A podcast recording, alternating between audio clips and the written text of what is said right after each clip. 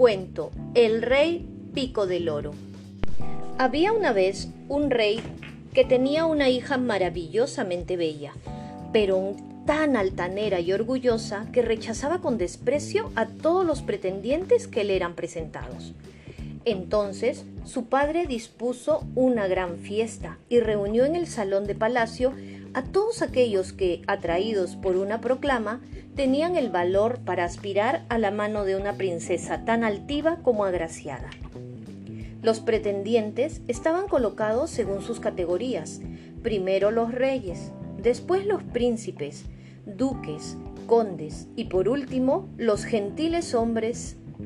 El rey hizo llamar a su hija para que escogiera marido entre ellos. Ella pasó revista a todos y los rechazó con desdén. Ni uno siquiera fue de su agrado.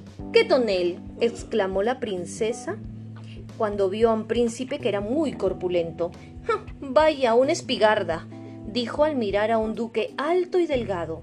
Parece un ladrillo, comentó ante un bravo conde que tenía los colores algo subidos y por el mismo estilo se comportó con los demás. Pero del que se burló más despiadadamente fue de un rey que tenía una barba algo saliente. ¡Qué cara tan horrible! dijo riendo. Tiene la barbilla como el pico de un loro. Y al joven rey le quedó ya el mote de pico de loro. El padre de la princesa, cuando vio que su hija desdeñaba a todos los pretendientes, montó en cólera y juró que la casaría con el primer mendigo que se presentara ante las puertas del palacio. Dos días después, un desarrapado músico ambulante acudió a palacio a pedir limosna. El rey lo hizo conducir a su presencia, al mismo tiempo que mandaba llamar a su hija. El mendigo, que vestía un traje hecho jirones, tocó dos o tres piezas. Tu música me ha gustado tanto, dijo el rey con el músico cuando el músico terminó de tocar, que te caso con mi hija. Fue inútil que la princesa llore y proteste. El rey fue inflexible y en su decisión. Lo he jurado, dijo. Al ver que despreciabas a los reyes más poderosos, juré que te casaría con el primer mendigo que llegase. Y, en efecto, inmediatamente se celebró el matrimonio. Después de la ceremonia, el rey dijo a su hija, Aquí no tienes nada que hacer. Tú debes seguir a tu marido. Podéis marcharos. El mendigo se llevó a la mujer triste y desolada. Atravesaron un gran bosque y la princesa preguntó, ¿De quién es esto? Del rey Pico del Oro. Ay de mí, ¿por qué no me habré casado con él? murmuró tristemente. Después llegaron a una inmensa llanura donde los campos cubiertos de mieses se extendían hasta perderse de vista. ¿De quién es esta hermosa posesión? volvió a preguntar la princesa. Del rey Pico del Oro. ¡Ay de mí! ¿Por qué no me habré casado con él? Pasaron junto a una gran ciudad. ¿A quién le pertenece esta hermosa población? Al rey Pico del Oro. ¡Ay de mí! ¿Por qué no me casé con él? ¿Por qué no seré yo su mujer? Basta de lamentaciones, dijo el mendigo. Yo soy ahora tu marido, y esas quejas me molestan. Que no vuelva a oírtelas. Por último llegaron a una cabaña del miserable apariencia, y el mendigo se detuvo. ¿Dónde estamos? preguntó la princesa. En nuestra casa, contestó él. Esta es mi habitación.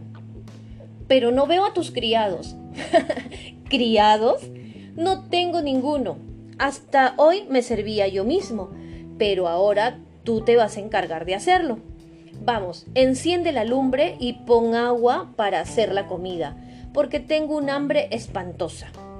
Pero la princesa, que no había hecho en su vida más que algunos bordados, no sabía cómo arreglarse. Y el mendigo tuvo que indicárselo. Se dio tan mala maña que el pobre hombre tuvo que hacer la comida. Después, rendidos por la fatiga, se acostaron.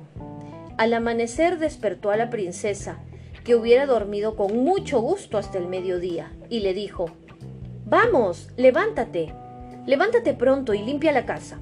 Después le enseñó a encender la lumbre y algo de cocina. Al cabo de unos días, Cuando las provisiones estaban ya agotándose, dijo el mendigo sentenciosamente, No podemos llevar esta vida de holgazanes. Yo volveré a pedir limosna, y tú harás cestas. cestas. Él mismo fue a buscar varitas de mimbre y se las dio para trabajar, pero al poco tiempo la finísima piel de las manos de la princesa se llenó por completo de arañazos. Vamos, dijo, veo que este trabajo es muy duro para ti, pero quizás sepas ganarte la vida hilando. Le entregó una rueca y cáñamo. La princesa trató de hilar, pero al cabo de un cuarto de hora tenía los dedos cubiertos de sangre. Verdaderamente, exclamó el marido, no sabes hacer nada. Valiente negocio hecho casándome contigo. En fin, quizás sirvas como vendedora. Voy a comprar unos cuantos cacharros y te buscaré un puesto en el mercado. ¿Cómo? pensó ella. ¿Yo, hija del rey, voy a vender losa exponiéndome a que me reconozcan los súbditos de mi padre y se burlen de mí? Pero no se atrevió a oponerse porque su marido le advirtió de una vez para siempre que como no le obedeciera sin murmurar, la apalearía hasta que hiciera lo que le mandase. Por tanto, la princesa se vio obligada a ofrecer a los transeúntes su pobre mercancía. Al principio no le importó porque nadie la reconoció. Tanto le habían cambiado sus sufrimientos. Sin embargo, se veía aún hermosa, y al lado de las otras vendedoras de figura vulgar atraía todas las miradas. Vendía rápidamente sus mercancías y muchas personas caritativas le daban dinero y no tomaban los cacharros. La princesa y su marido vivieron algún tiempo con la ganancia de estas ventas. Después fue preciso volver al trabajo y la princesa se instaló de nuevo en una de las calles de la ciudad con varias piezas de losa. De pronto llegó un husar a caballo, y como estaba bebido, lanzó su cabalgadura sobre los cacharros y los hizo mil pedazos. Ella se echó a llorar amargamente y temblorosa volvió al lado de su marido a contarle lo ocurrido. Tú has tenido la culpa, le dijo él, por haberte colocado en la esquina de la calle en vez de buscar un sitio más resguardado. En fin, Déjate de lágrimas y puesto que no sirves ni para vender, vete a palacio donde precisamente falta un ayudante de cocina y me han prometido darte ese empleo. Al principio no ganarás nada más que la comida, pero como las raciones son abundantes, podrás apartar la mitad para mí. Así se hizo. La princesa tuvo que ocuparse de los más humildes menesteres de palacio y llevaba a la cintura dos cacharros, donde ponía lo que retiraba de su ración para que comiera su marido. Algunas semanas después hubo una gran fiesta en palacio para celebrar el santo del rey. Impulsada por la curiosidad de contemplar lugares análogos a aquellos donde en otro tiempo fue reina y señora, logró ver a través de una de las puertas del salón que estaba resplandeciente de luces a toda la corte vestida de gala. De pronto, un príncipe de dorados vestidos salió de entre los invitados y dirigiéndose hacia ella, la tomó de la mano y la invitó a bailar. ¿Cuál no sería su sorpresa al reconocer en él al rey Pico del Oro, de quien tan descaradamente se había burlado? Quiso huir, pero él la retuvo. Hizo un esfuerzo para escapar, se le rompió el cinturón y los dos cacharros donde había apartado sopa, carne y legumbres para su marido cayeron al suelo con estrépito y su contenido se derramó en la alfombra.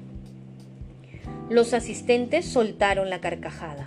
La princesa hubiera preferido encontrarse a mil varas del suelo antes que soportar aquella afrenta. El rey Pico del Oro le dijo entonces sonriendo Consolaos, princesa, no lloréis y miradme atentamente. ¿No veis que el mendigo con quien os casasteis y yo somos la misma persona? Yo había oído el juramento de vuestro padre de que os casaría con el primer pordiosero que llegase a palacio. Por eso me disfracé de mendigo. Primero con una barba postiza y después con la mía, que he dejado crecer. He ocultado la barbilla del oro de que tantos burlasteis. También fui yo el que vestido de húsar rompió vuestra losa. Pero hoy, cuando ya vuestro orgullo ha desaparecido y habéis lamentado vuestra falta, vais a dejar de sufrir, presentándonos como la esposa del poderoso rey Pico del Oro.